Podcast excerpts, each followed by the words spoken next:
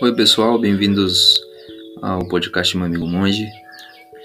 Vou estar aqui com, dividindo com vocês a minha vida diária aqui no mosteiro de Seradje, uh, um mosteiro budista da tradição tibetana. Eu sou um monge, moro aqui há quase dois anos, uh, um, dos um, dos poucos monges ocidentais, né, que a maioria são tibetanos, tem alguns indianos, nepaleses, alguns butaneses, bastante mongóis também. É, e é isso, vou estar dividindo com vocês uh, o que eu vou aprendendo e também os meus pensamentos, as minhas experiências diárias aqui. Uh, então vamos lá com a, o primeiro episódio.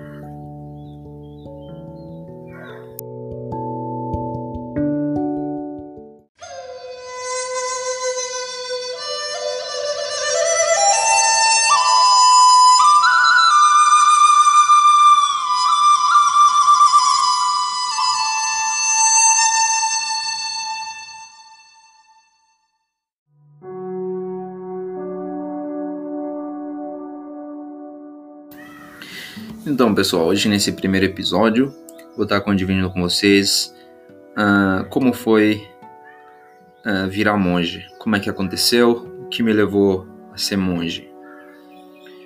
Uh, espero que com dividindo isso pode ser mais claro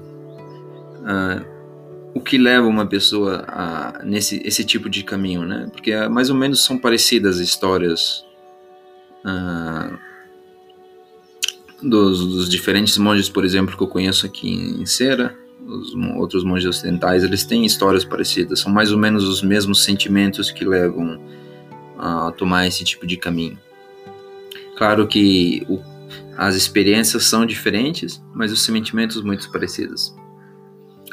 Então, comigo uh, vem de desde pequenininho, eu acho, mais ou menos na minha adolescência, aos 14 e 15 anos, uh, me senti muito insatisfeito, né, com o que com que a sociedade estava me propondo, né, o o que é o correto, o que o que é que tem, o que temos que fazer, né, para ser felizes. Ou tipo, me lembro quando eu tinha uns 15 anos indo para a escola, ou me perguntava eu indo para a escola, daí depois me formo, tenho uma família, para quê, né? O que, qual é o objetivo de tudo isso, né?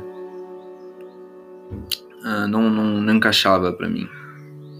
Então, pouco a pouco, alguns anos depois, bom, eu acho, lembro que aos 16 anos eu parei de de comer carne.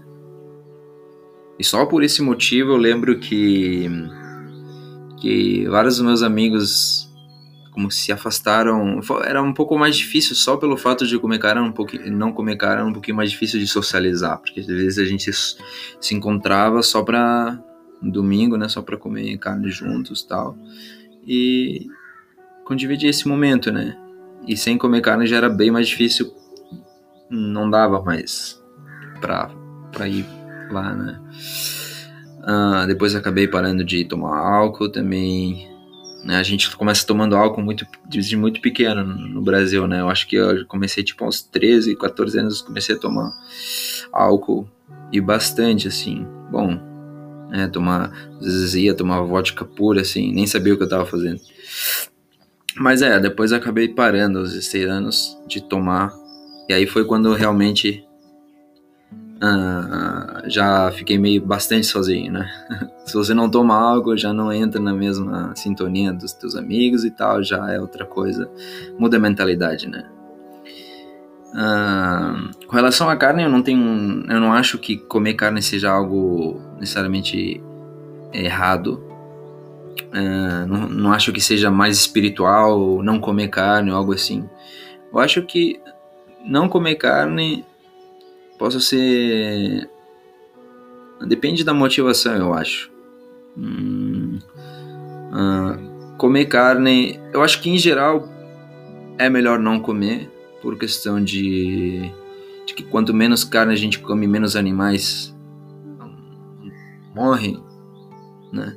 Menos, tem menos demanda, então tem menos, uh, menos necessidade de, de, de te matarem, né? Ah, mas esse é um argumento que eu. O negócio da carne é um argumento que eu não, não gosto muito de tocar. Ah, com relação ao, ao álcool, eu acho que hoje em dia é muito difícil. Uh, era, eu me lembro lá quando eu tinha 16 anos, não tomando álcool era muito mais difícil socializar. E quando uh, eu lembro quando os meus amigos tomavam álcool e eu não, eles, eu já, eu simplesmente não, não conseguia entrar em sintonia com eles e também achava meio bobo. Não, não, o que, as conversas, eu não sentia que eu gostava daquilo. Por isso, naturalmente, eu acho que a gente se afastou. Eu acabei passando uns anos bem, bastante sozinho, uh, por esse motivo. Mas eu acho que aquela solitude me ajudou muito a, a ver a vida de outra forma, a perceber as coisas de outra forma, a me conhecer um pouco mais também. Então foi lá, eu lembro, aos meus 17 anos, no meu último ano de escola, é, um dia na escola, é, é, eu tava, nessa época eu tava bastante anti-sistema, anti tudo que é relacionado com, com o sistema de educação, o sistema de... mas é, meio revoltado, assim, um pouco com raiva, sabe, de, de tudo isso. E um dia indo para a escola, assim, um, um professor me, o professor disse, ah, se vocês não estudarem vão morrer sozinhos. Pô, e quando ele falou isso me, me tocou, assim, me, me tocou tanto que eu não, que no dia seguinte eu não voltei mais para a escola. Falei para minha mãe, mãe, eu não vou mais para a escola. E já comecei a planejar, porque eu já estava por fazer 18 anos, em uns seis meses mais ou menos, estava planejando já ir para para Bolívia, num, numa vilagem, um lá ecológico, que eles uns 5 mil metros de altura em Cochabamba, lá perto de Cochabamba. Tava planejando ir lá e ficar lá, ficar lá e não, não ter que entrar em contato com, todas essas coisas que eu tava vendo que, que realmente todo o sistema universitário de estudo, que todo esse, esse mundo louco que eu não, não, não dividia esses tipo, esse tipo de pensamentos e tal. Eu tive uns dois meses, né, em casa. Dois meses estive em casa.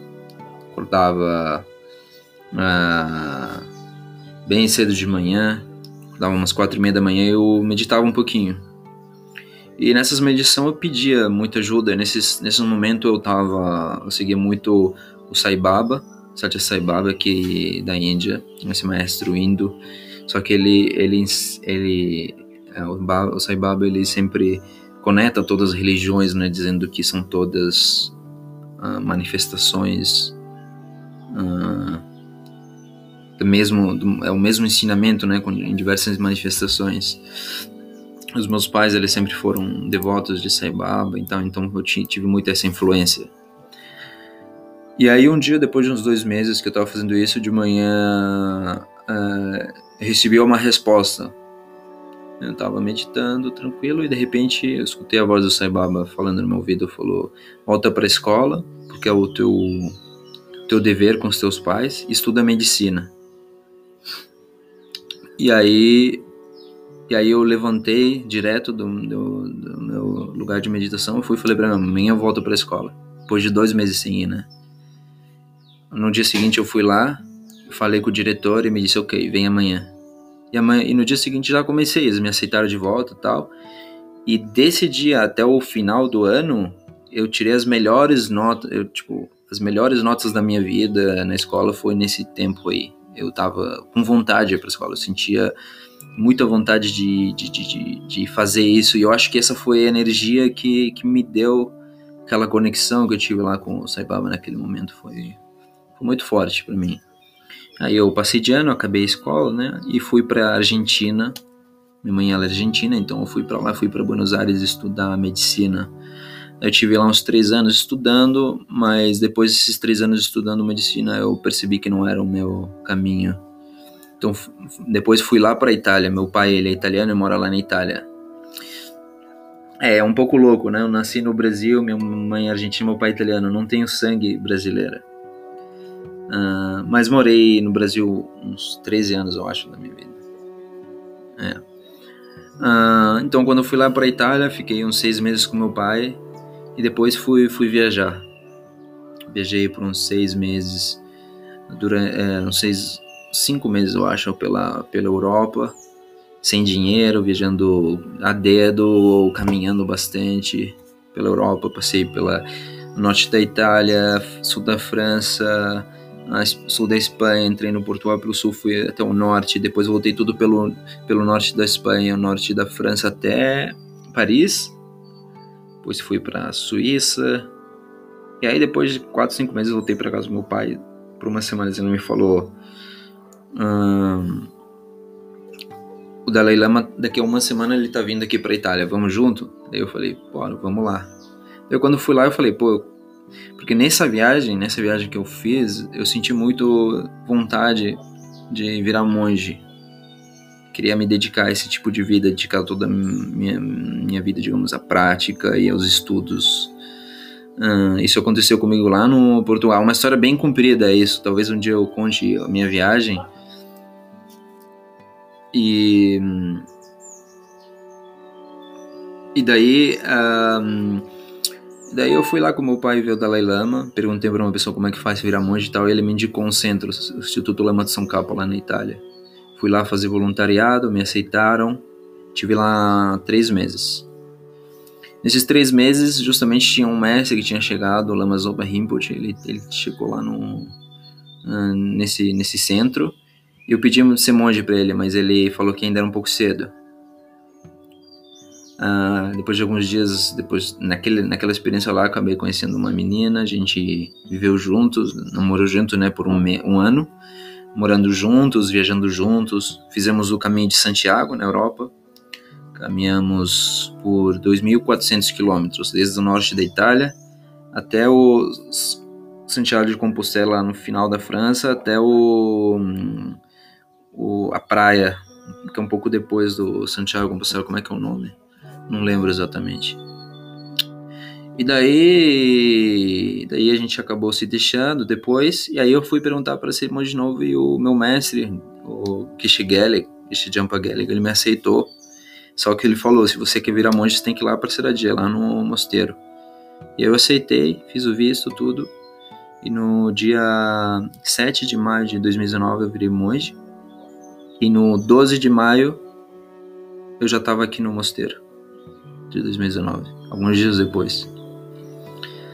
Uh, então, pode dizer o que me levou a ser monge é realmente tentar, tentar não, é uma busca interna de muitas perguntas, eu acho, muitas perguntas que, que, precisava, que eu precisava responder com relação a mim naquele momento e com relação à vida e uh, precisava realmente profundizar, né?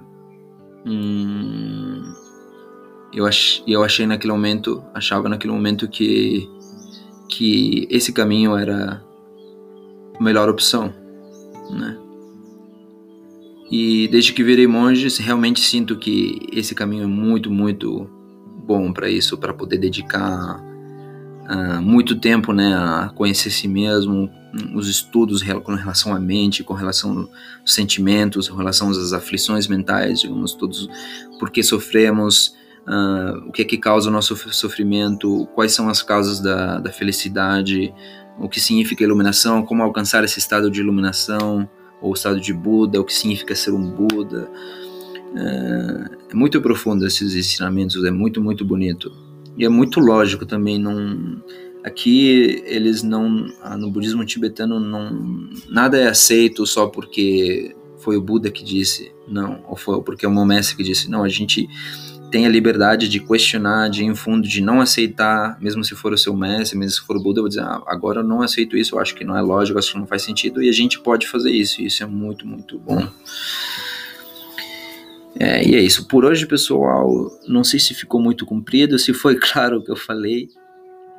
Ah, de certa parte, de certa forma, eu não gosto muito de falar sobre mim mesmo, sobre minha experiência, mas eu acho que pode ser de benefício para outras pessoas ah, é, falar sobre isso. Então, no, a gente se, fala, se vê no próximo capítulo. Ah, hoje é isso. Hum, talvez no próximo capítulo eu vou continuar explicando, continuar contando para vocês a minha experiência até hoje, até o que aconteceu desde que eu cheguei aqui no mosteiro e, e qual, qual, foi a minha experiência com, até agora como monge e os estudos também que eu comecei aqui, como é que é o programa de estudos aqui, como é que uh, quanto tempo dura, todas essas coisas eu vou contar para vocês e, e é isso aí. Então, então a gente se vê no próximo capítulo. A gente se fala lá. Ou melhor, eu vou falar lá. É, então, obrigado aí por escutar e tamo junto. Um abraço.